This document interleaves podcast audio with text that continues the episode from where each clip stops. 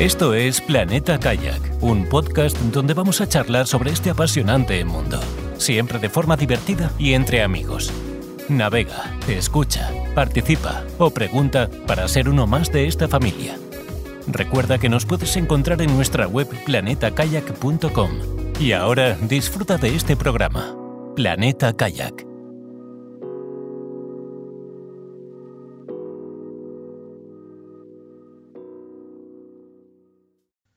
Hola, bienvenidos a un nuevo episodio de Planeta Kayak. Una vez más estamos Kay desde Puerto de Sagunto, Carlos desde Villarreal y tenemos a un invitado de excepción.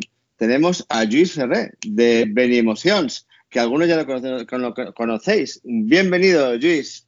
Muchas gracias, muchas gracias. Buen- Bienvenido, Carlos. Hola, buenas tardes o buenas noches o cuando nos escuchéis.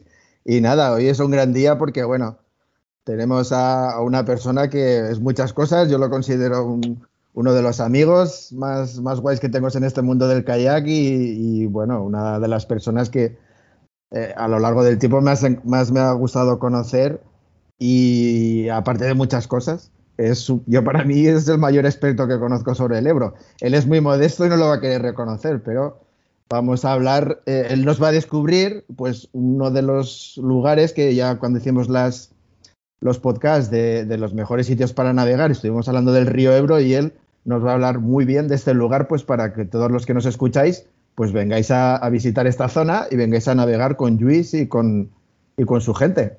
Sí, sí, por De- favor, aunque sea sin Luis, venid, venid, sobre todo venid.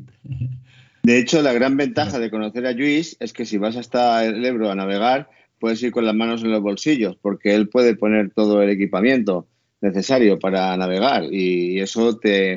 Acordaos cuando hablamos de viajar con el kayak en la vaca, que ralentizaba, que era un tal. Bueno, pues podéis ir hasta allí con las manos en los bolsillos, con un bañador bonito y, y podéis navegar y recorrer el Ebro en su compañía. ¿Desde cuándo estamos recorriendo el Ebro, Luis? Pues yo eh, en Piragua, pues desde, desde que me saqué el, el carnet de conducir y, y le pedí dinero a mi madre que me dejara para comprarme una piragua, me puse a mirar las páginas amarillas, mm, pues, marcando piragüismo y, y la primera, uno de los primeros lugares, bueno, el que más me gustó fue el de, el de una náutica que se, llama, se llamaba Milá, el de nuestro mm, desaparecido, por desgracia. Alfred Milá. eh, Albert. Alfred, perdón. Alfred Milá, sí.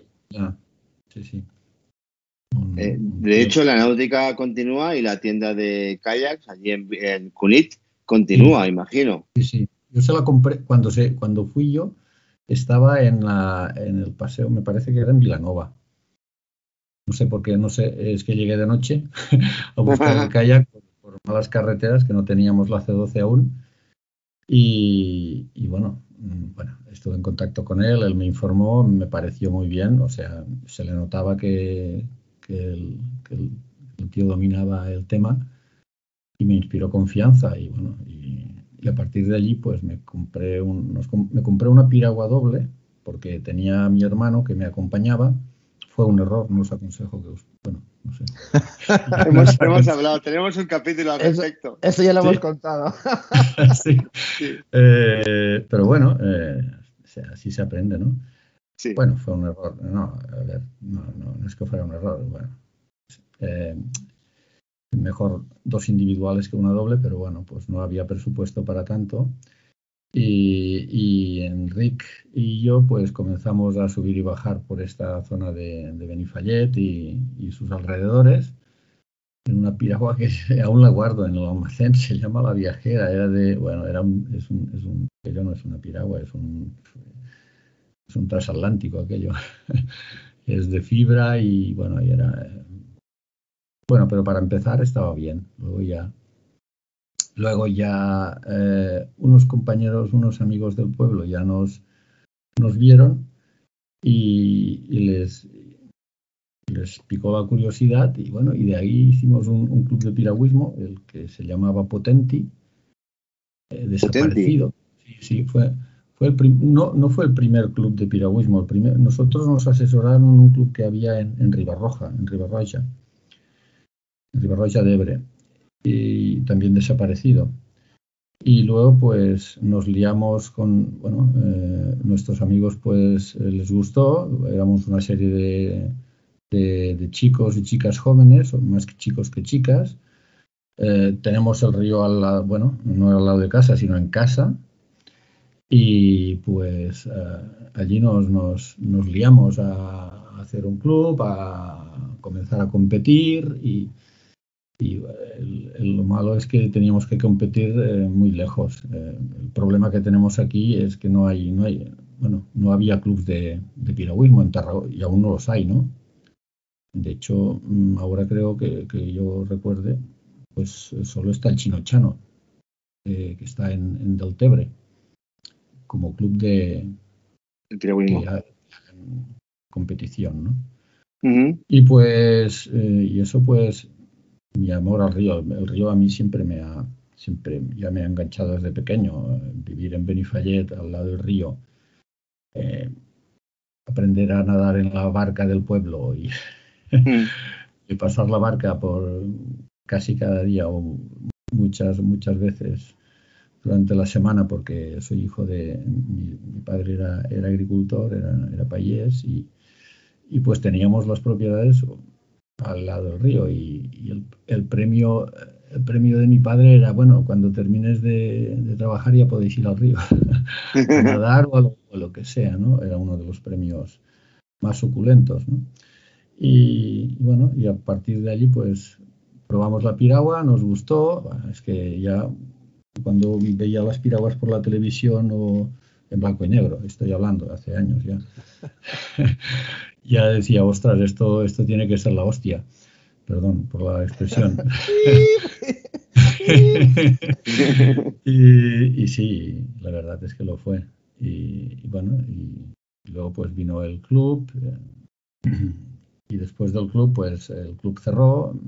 Fui con los del Chino Chano para seguir compitiendo. Ah, la verdad es que yo era de los, de los, de los malos, ¿no? Porque comencé a competir muy tarde, ya muy tarde y, sin y en aquellos tiempos no había no teníamos entrenador, pues eh, el entreno era subir a la piragua y hacer y, tirar millas, río arriba y río abajo y ya está. Y curiosidades eh, que competí con, eh, con el padre de Saúl Carabioto, Manuel Carabioto. Ahí va. ya era un fuera de serie. bueno, lo, veíamos, yo lo veía cuando salíamos, eh, hasta la llegada no lo volví a ver y él pues estaba... O sea que de casta le viene al galgo. Sí, sí, sí, sí, sí, sí. Bueno, pues es un contacto que nos interesa para entrevistarlo para el podcast también, a Saúl Cravioto. Si, si tú tienes forma de hacerle llegar nuestros humildes teléfonos. No, tengo, no tengo conexión. Yo bueno, yo cuando yo cuando yo competía, yo competía con su padre. Eh, su padre era, bueno, era un de serie, ya lo digo. Y, bueno, sí, es lo que tú dices, ¿no? Eh, pues tuvo, tuvo un buen maestro el, chaval. Y, y nada, pues sí, sí. Bueno, es que es, es, emocionante, o sea, todo esto que, que, cuentas a mí me ha dejado mudo porque es emocionante. Tenemos que contar también por ciertas personas que tienen poca edad, a lo mejor, y escuchen esto, tenemos que explicarles lo de las páginas amarillas que has nombrado antes. Porque para Carlos y para mí todavía todavía era ese libro que te dejaban gratis en casa de vez en cuando y que venía uno para cada vecino, pero, pero creo que ahora, ahora es un folletín, o sea, todavía se, se publica. Creo, que sí. Pero es un, es un folletín pequeño y si no lo pides no te lo envían. Y entonces las páginas amarillas, pues era un resumen de, de, negocios que tenían teléfono y que los regalaban en las casas y era lo más parecido a Internet que podías encontrar en aquel momento. O sea, cuando tú buscabas información sobre algo, tu primer recurso era las páginas amarillas antes de irte a la biblioteca municipal. O sea que eh, nosotros lo hemos entendido enseguida, lo de buscar en las páginas amarillas. Imagino que Milán en su día, pues ya estaba puesto ahí con un recuadro además, porque había el que estaba el nombrecito, Piraguas Pérez, eh, 268 tal, y estaba el que decía, no, no, a mí yo pago y me pones un recuadro alrededor, un dibujo, una piragua tal. Milán tendría el recuadro gordo de, de, para que se viera rápidamente de piragüismo, porque además tampoco en la P estaría él, Piensos Ponce y poco más en la P de, las, de las páginas amarillas, ¿verdad, Carlos? Y la P de Pilinguis. Pero bueno, Luis, es que hemos cometido un pequeño fallo, ¿vale? Porque Luis, pues, eh, eh, como él ha contado un poco, pues tiene un recorrido muy grande eh, con el río y navegando por el río y tal. Pero claro, o sea, eh, Luis pues tiene una de las empresas que, que, pues, que permite navegar a la gente que vamos allí sin kayak o que él no nos contará que no tenemos que tenemos kayak, pero por ejemplo no tenemos permisos o simplemente no queremos llevarlos. Y tiene una empresa de alquiler que no sé, yo creo que debe ser de las primeras porque acuérdate de aquella salida que hicimos tú y yo que creo que era el 2007 o 2006, ya no me acuerdo y fuimos precisamente pues con, con su empresa. Y bueno, yo aquella aquella, aquella excursión yo la recuerdo como si fuera una iluminación, porque eh, era un lugar que quería visitar y bueno, tenía unas expectativas creadas, pero bueno, cuando llegué y estaba ya a la orilla del río, se multiplicaron por cinco y bueno, fue un día fantástico. Entonces sí, cuéntanos Luis, eh, ¿cómo, ¿cómo, nació la empresa? Bueno, eh, pues la empresa nació pues que ya pues, como he dicho, a mí el río siempre me ha gustado mucho, siempre he estado allí y, comenzaron a venir las primeras piraguas eh, de, alquiler. Bueno, yo veía gente que bajaba por el río y pues, no, la, verdad no sabía ni de dónde venían. Y, las primeras, y cuando yo vi que ya la, gente comenzaba a, venir en piragua, digo, ostras, digo, digo aquí digo, vienen eh, gente de fuera que no saben, no conocen y se meten aquí en el Ebro, digo, bueno, esto yo tengo, tengo aquí el éxito asegurado, ¿no? Con el conocimiento que yo tengo, modestia aparte, pues eh, que nosotros tenemos, no yo, no solo yo, sino los que los que navegábamos, mm, todos mis amigos, mis compañeros y conocidos, los, indígenas de aquí, pues, pues claro, digo, esto mm, y además pues yo ya, ya, ya, ya era un trasto para seguir compitiendo y la forma de seguir conectado y digo, bueno, pues nada, que eh, eh, lo estuve hablando con, un socio, con mi socio, eh, Joan, que también había navegado en Piragua, también navegaba. Y bueno, pues nos liamos. Dijimos, venga, va, vamos a comprar em, unas cuantas piraguas y, nada, vamos, vamos a ver si, si, la cosa funciona. Y sí, sí, funciona.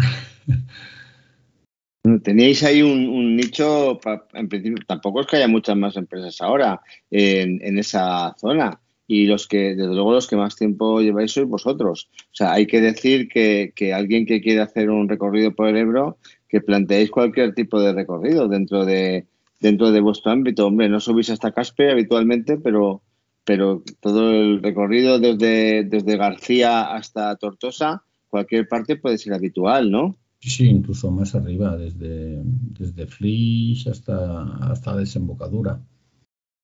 Sí, sí, además pues, tenemos la ventaja de que es, esa zona eh, del Ebro es una zona, sobre todo la zona entre, entre Asco y Tortosa es una zona prácticamente salvaje, no totalmente virgen, con unos, con unos eh, entornos y unos paisajes pues que son realmente espectaculares. La gente, bueno, no es, no es, no es que lo diga yo, es que lo dicen los clientes cuando vienen, pues se quedan sorprendidos. ¿no? Supongo que es lo que le pasaría a Carlos cuando vino, ¿no? Sí, no, eh, vamos a ver, yo por destacar, vamos a ver, yo cuando he ido al euro me ha enganchado tanto, pues precisamente, pues eso, pues el entorno tan natural que, es, que es, brutal, que eh, cambia, cambia durante el año, no es igual que en verano, que en otoño, que en primavera. Luego las islas que se forman, eh, que claro, las islas forman como si fueran ramales del río, que vas por un río súper ancho y de repente estás en un sitio que parece que sea un, río de, la selva, ¿no? O sea, un entorno, un entorno increíble. Y aparte, pues eh, eh, también es verdad que a mediodía se suele levantar viento, pero bueno, es un espacio que salvo que haya mucha corriente, pues es un sitio ideal que si tú tienes unos amigos que dices, oye, vente a probar que vamos a hacer una excursión muy chula y tal, es el sitio ideal porque, o sea, no hay olas, eh, la corriente normalmente está, está bastante bien y tal, entonces es un sitio fantástico pues para la gente que hacemos mucho kayak, pero bueno, la gente que quiere debutar eh, también. Entonces, a mí me, enamoró precisamente por eso, es un sitio muy chulo. Carlos, Carlos ha hablado de las estaciones y yo yo te quería preguntar, ¿qué es lo mejor de, cada estación en el Ebro? A ver, sabemos que el campo en otoño tiene unos colores, en verano ninguno, ¿vale? Pero, pero seguro que en cada época del año hay algo, o hay una zona mejor para recorrer, o hay algo especial en cada, en cada época del año. ¿Qué nos contarías sobre eso? Bueno, es que cada época es diferente, tiene sus pros y sus contras, ¿no? pues eh, si vienes al en, invierno, eh, nosotros utilizamos kayaks cerrados, porque en invierno, pues ya, claro, como todos sabemos, pues hace frío y, pero bueno, eh, mm, tenemos la suerte de que, de que en esta zona, pues gozamos de buena temperatura, sobre todo de la zona de, de Benifallet hasta, hasta Tortosa, ya si te vas más al interior, ya mm, en invierno cuesta más, eh, hay menos temperatura, pero hasta, hasta Benifallet eh, la temperatura mm, es, es, es, mejor porque al estar cerca de la costa, pues tenemos, mm, nos entra más el sol, a veces pues si te vas a la zona ya de Miravet, Mora, ya no te digo más arriba, Scoiflich, hay lo que pasa, como, sabemos, por ejemplo, en Lleida, ¿no? que está a veces algunos días, están a veces algunos días sin ver el sol. ¿no?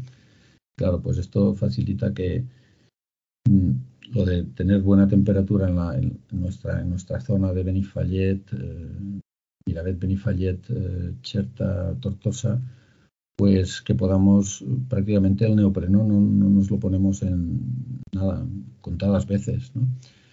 y nada, con una térmica y un impermeable a las cuatro paladas ya, ya estás, ya estás, si le das un poco de ganas, pues ya, ya estás sudando, ¿no?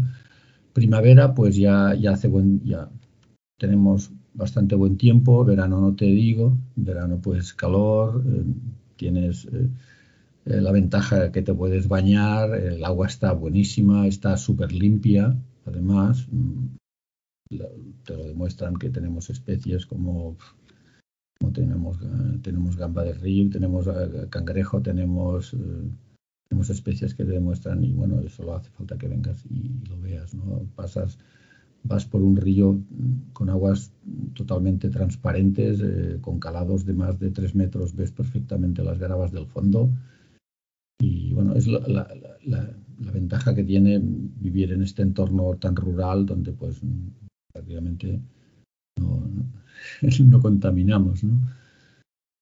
Yo, quisiera añadir alguna cosa más, ¿eh? y es que eh, hay lugares también en, ese tramo del río que son muy, muy pintorescos, porque yo recuerdo, por ejemplo, el pas de marca de Viravez, que es un, un, paso de tradicional de cómo se cruzaba antes el río, que es simplemente alucinante y espectacular. Y bueno, eh, el pueblo de Miraved con el castillo y tal es, es muy chulo. Y bueno, y en Benifayet se come bien, ¿no? Lo siguiente, mira cómo se ríe que mira. Ahí tuvimos una experiencia al límite, ¿eh? Creo que en Casa Pepe me parece que se llamaba, que tenían... Sí, sí, sí, Ahí tuvimos una experiencia al límite al terminar de, de, palear aquel día. Sí, bueno, hay cosas que se te quedan. De las, lo que dice Carlos, por supuesto, cuando ves el castillo de, de Miravet, allá arriba del todo, donde se dijo que se firmó el estatut, ¿vale? Y el paso del molino, por ejemplo, en ese brazo del río que se abre y pasas por el molino, o sea, hay sorpresas, en cada tramo hay, en cada tramo hay sorpresas. Yo de todas maneras eh, me hago el propósito, yo he ido muchísimas veces a, navegar por el Ebro y Luis lo sabe y, muchas veces me ha, servido de, apoyo logístico, ¿no? Y yo me marco un poco, me marco un poco pues la obligación de todos los años ir aunque sea una vez. Y muchas veces me busco excusas, oye, pues llevo a este amigo, llevo a este, voy con mi hijo, me monto algún lío. Pero eh, hay un punto que también es muy interesante, que con Luis no hemos hablado mucho del tema, pero bueno, yo soy muy buen chaval, pero soy un friki de la guerra civil. Y en estos, en este, en este tramo del río en concreto, de Tarragona que hemos, que hemos hablado, pues eh, fue un escenario de la, de la famosa batalla del Ebro, ¿no? Y hubo escenarios muy clave, muy importantes. Y yo precisamente, pues una, una asignatura que tengo pendiente, pues sé que se montan excursiones eh, un poco tematizadas sobre la guerra civil, porque fue una cosa muy, muy, muy intensa en ese punto. Pero bueno, eh, quiero volver para, porque una excursión tematizada con la guerra civil, pero nos gustaría que, que, Luis nos contase más sobre ese tipo de salidas. Eh, bueno, ahora esas, esas excursiones estamos planteando volver a, a, iniciarlas, ¿no? pero ahora en, esta, en esta época pues la verdad es que eh, tenemos tanto, eh, estamos desbordados de clientes y tenemos tanta, tanta, tanta gente que, que nuestros monitores pues no, no pueden, no tienes, no tienes tiempo prácticamente de, desgraciadamente, de explicar eh, cosas, de, de, estar un tiempo allí pues explicando cosas, cosas de este tipo, cosas interesantes que, pues estaría bien y nos lo estamos planteando para, para, bueno, para en un futuro, para el año que viene quizá, o en un futuro, pues, pues hacer dos, digamos, dos versiones de nuestras, de nuestras rutas guiadas. O sea, hacer una versión para la gente que, que viene a, a descender, a iniciarse en Piragua, a descender, a contemplar el paisaje y a ver pues las aves, a ver el, bosque de ribera y, otra, claro, es, que es totalmente, totalmente diferente. Si vienes eh, y entramos en temas como eh, que son interesantísimos y que son, yo creo, a mí es lo que más me gusta, ¿no? Eh, porque me gusta mucho la historia, nuestra historia, me gusta mucho, mm, me, gusta mucho pues toda la fauna, toda la flora, todo lo que tenemos aquí, que es mucho. y y poder explicar eh, todos los tesoros que tenemos aquí y que la gente no solo vea pues montañas, árboles y rocas, sino que, sepa que aquella montaña allí pasó algo y que esa roca se llama, por ejemplo, la roca de Besaculs o la roca de los Penjats por algún motivo y porque se llama así y tal, pues eh, eso es, eh, eso da un plus de, un plus, de, calidad a, la excursión, pues eh, impresionante, ¿no? Pero claro, eso, eso hace que la excursión sea más lenta. A veces, pues, hay, tendremos que, diferenciar entre los clientes que buscan eso y los clientes que buscan, pues, solo la, la, actividad, ¿no? Bueno, es que tiene que haber gente para todo. Si una cosa nos ha enseñado, una de las cosas buenas que hemos sacado de esta de esta mierda, luego pones el pito, eh, Carlos, de esta mierda de la pandemia, es que eh, a veces las cosas tenemos que parar un poco e ir más despacio y saborearlas, porque vivimos un ritmo de, de, consumo de consumo acelerado y de vida acelerada en la que no te paras a, a disfrutar de nada. O sea, la zona en la que tenéis o sea, la, vuestra zona del Ebro, como otras muchas zonas de España, no solo tiene el Ebro, tiene historia, tiene mm, eh, mucho para ver, mucho para comer. Tiene, me acuerdo especialmente de las cuevas estas donde están estas estalactitas excéntricas que solo están que solo están allí, o sea, que, que, no están en ningún otro sitio del mundo, que han venido todo el mundo a verlas. Eh, la Sierra de Gandesa, eh, los, lo que dice Carlos de los frentes. Entonces, todo tiene su público. O sea, si, yo estoy seguro, yo estoy seguro de que, de que si diversificas, eh, también vas a tener éxito con eso, porque hay quien, hay que, es como los restaurantes de carne que siempre tienen un rodaballo, ¿vale? Que dices, bueno, vamos a, vamos todos al asador allí a ponernos ciegos de, de, tal, pero tenemos un amigo que es que no come carne. Bueno, pues que, seguro que tiene un rodaballo para ponerle, ¿vale? Y, al revés, y al revés. O sea, tiene que haber gente, gente para todo y, y al final, oye, eh, todo tiene, o sea, si por una cosa llegas a otra, pues bienvenida sea también.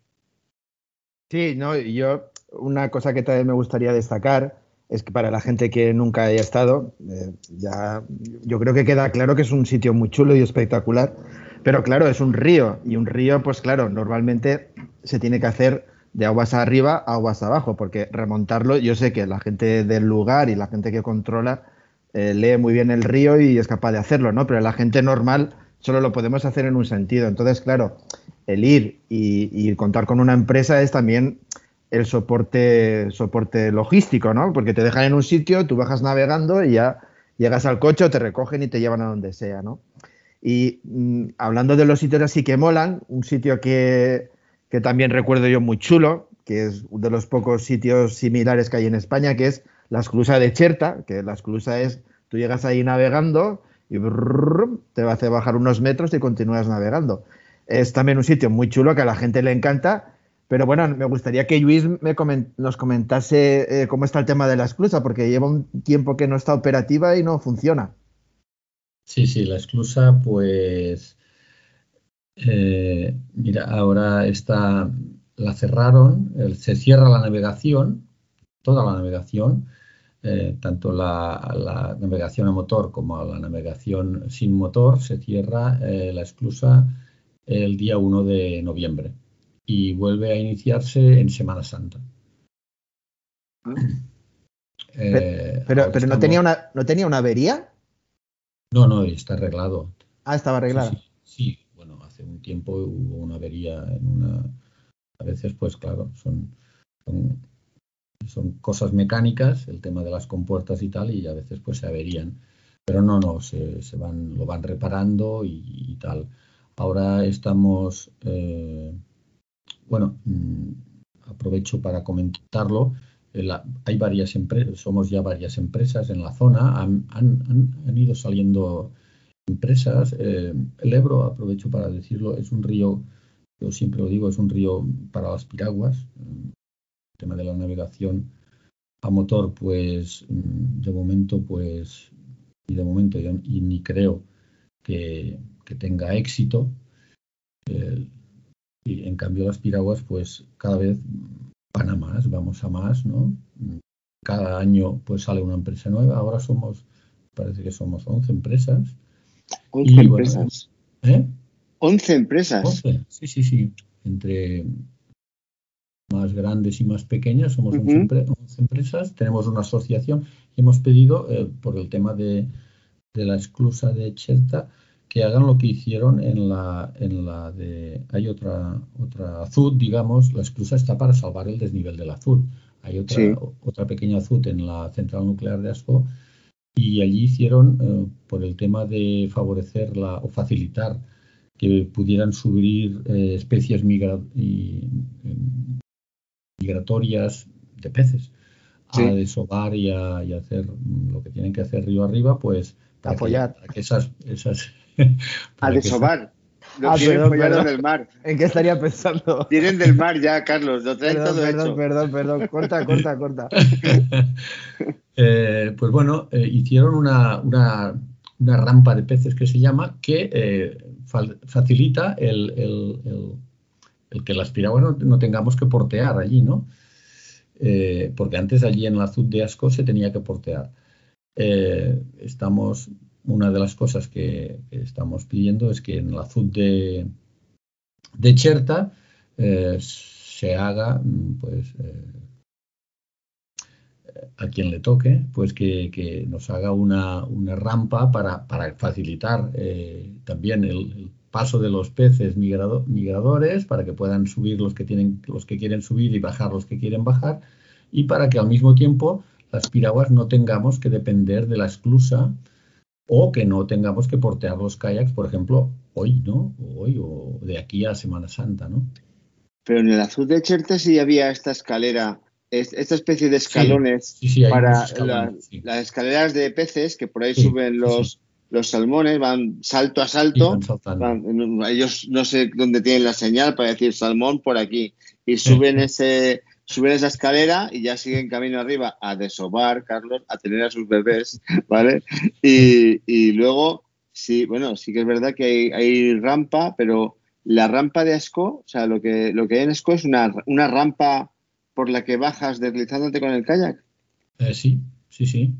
Sí, sí, esa rampa se, se construyó hace, exactamente no lo sé, pero debe ser unos, no sé si 8 o 10 años o quizá menos. Ostras, pues yo, quiero ir porque tengo, tengo pendiente ese tramo y nunca he ido. Precisamente ahora está en obras, ahora, la, han, cortado, bueno, ahora está en obras y pusieron allí un ramal de tierra para hacer unas, no sé, nos comentaron que había que pasar unos cables por debajo, bueno, está en obras y ahora está inhabilitada, pero bueno, la intención es que pronto vuelva a funcionar.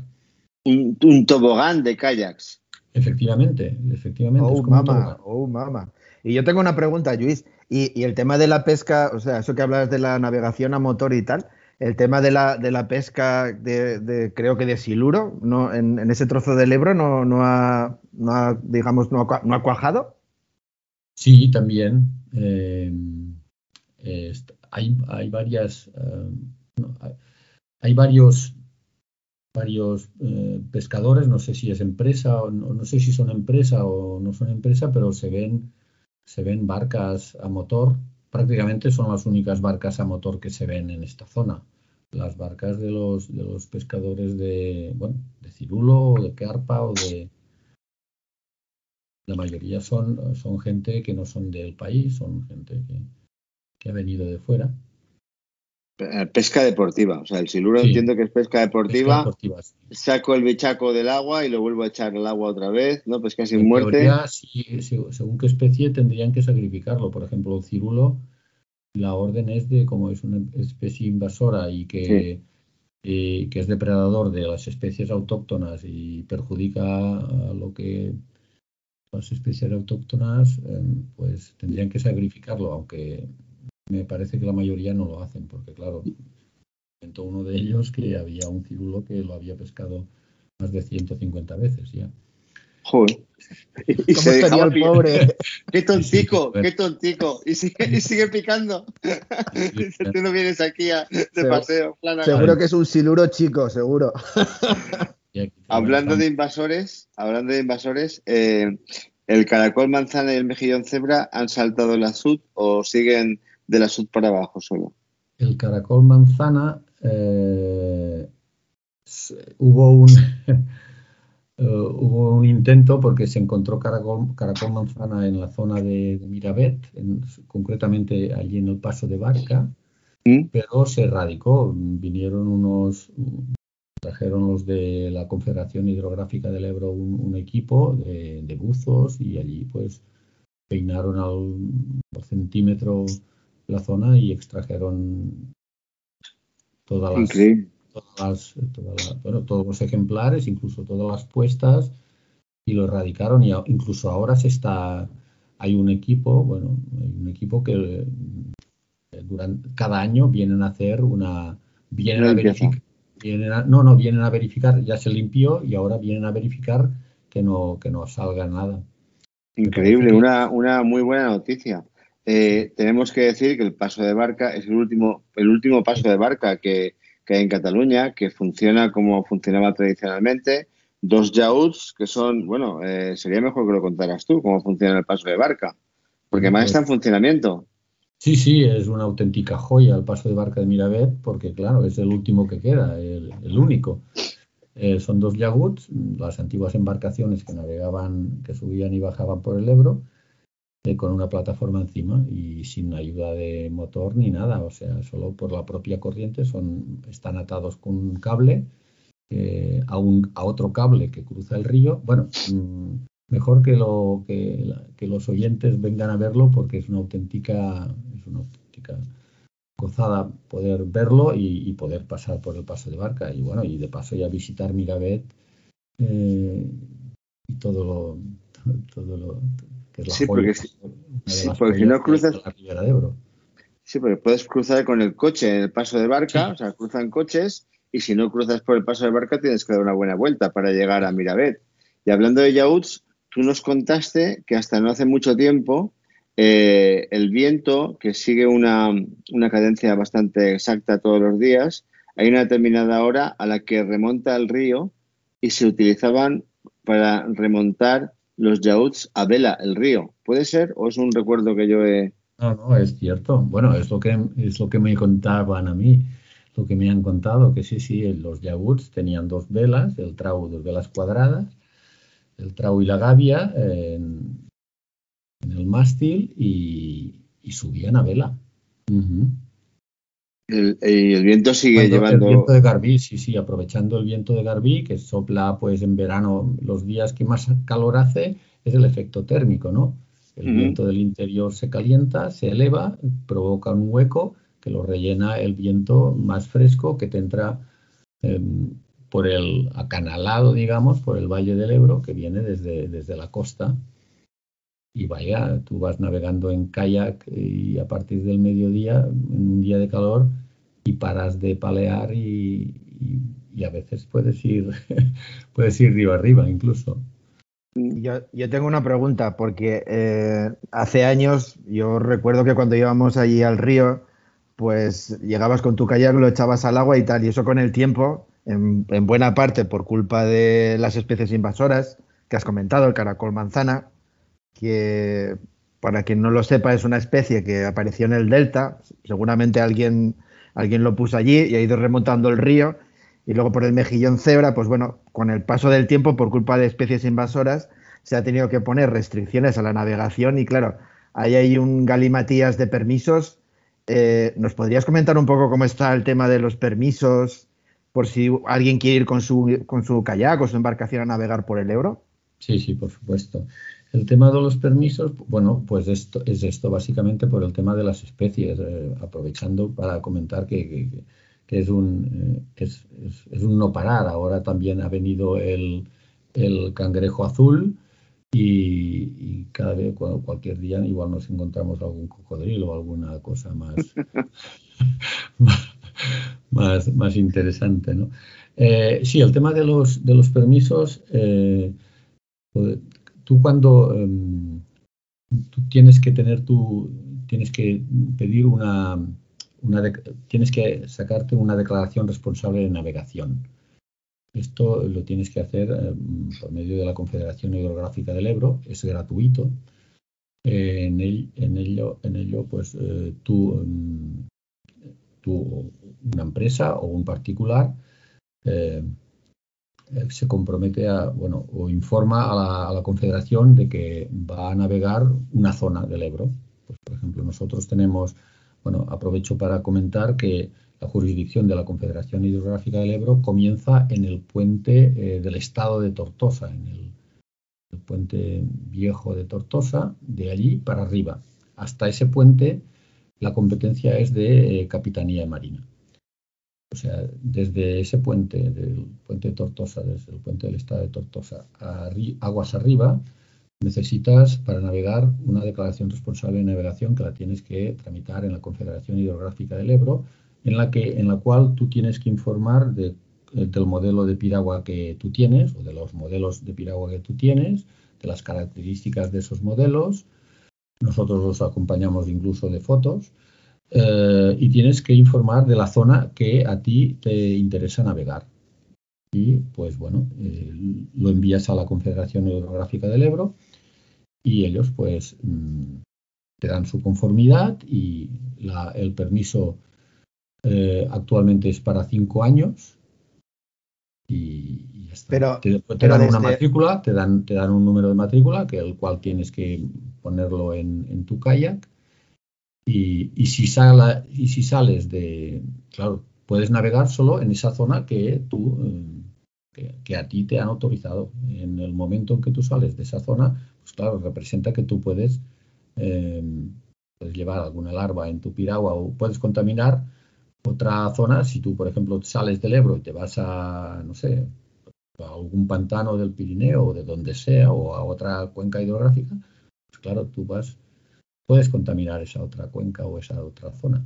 Sí, pero hasta donde yo tengo entendido, desde el puente este del Tortosa hasta, hasta Flick es un permiso, ¿no? Y, más hacia arriba es un permiso diferente y, es incompatible.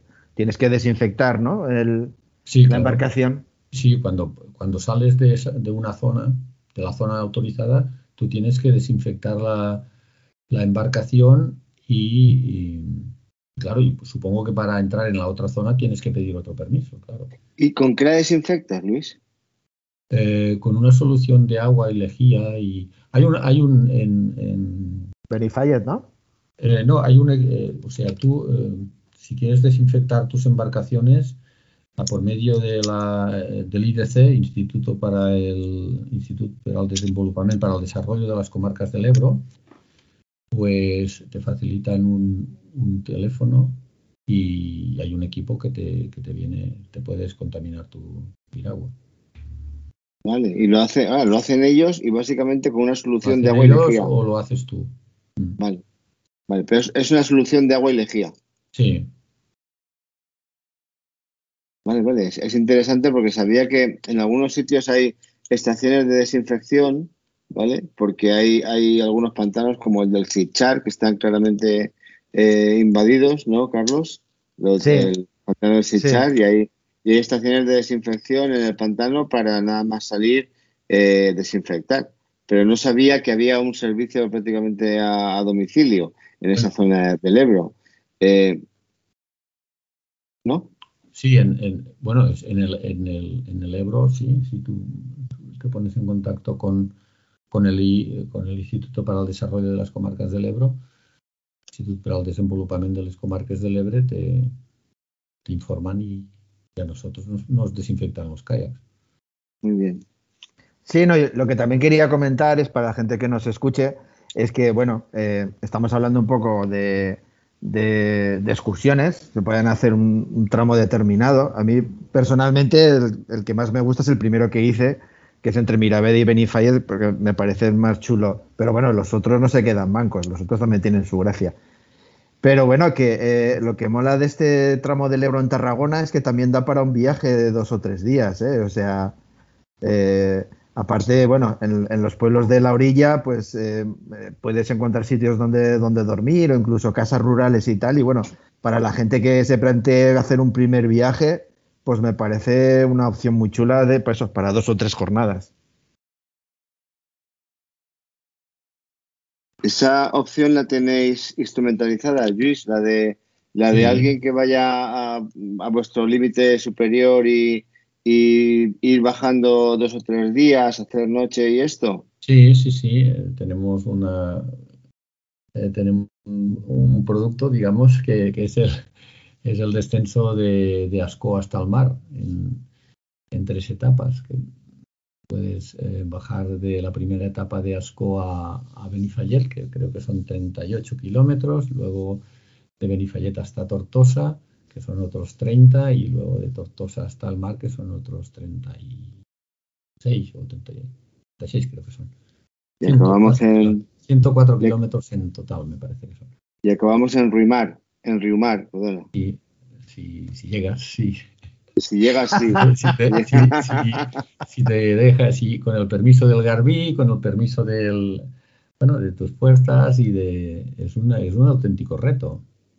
Sí, sí. sí, bueno, y, para, y para la gente que la gente que se le quede corto el euro, bueno, pues el Delta eh, es un rollo diferente, pero bueno, eh, también tiene muchísimo, también tiene muchísimo encanto, eh. tiene, tiene excursiones en kayak que son, son muy chulas. Yo, por ejemplo, pues recomendaría la de la isla de Buda y la de la bahía del Salfax, pues son, son, son brutales. Pero bueno, eso ya es para los más. Y lo malo es que te sales del delta y te tiras hacia el, hacia el norte, entre la ampolla y la media también es increíble. O sea, la, zona da para mucho juego para navegar en kayak y nosotros tenemos la suerte de, tenerla cerca e ir con, con bastante frecuencia. Por cierto, desde la sud hasta el mar mayoritariamente el agua ya es salada, ¿no? No, no, desde la food, el agua salada, mm, bueno, yo no lo he comprobado. Salada por la parte de abajo y dulce en la, lámina superior. Efectivamente, eso es lo que dicen, pero no, no llega hasta la azul. El agua salada llega hasta, hasta a veces dicen hasta en posta. Yo la, veces, la verdad es que no lo he comprobado, es lo que, lo que he oído, ¿no? Vale, vale. Nadie la ha probado. Es una, es una falca, digamos, es una, una lengua. Bueno, lo, lo, dicen por el, por el, por el tipo de peces que, que, suelen pescar los pescadores que están por allí por Amposta, ¿no? Que a veces, pues, pescan pues, peces, peces, peces, de agua eh, salada. Vale, vale. O sea que en profundidad, si echan a spinning a fondo, sacan peces de agua salada y si, y si van con el señuelo por la superficie, sacan peces de agua dulce.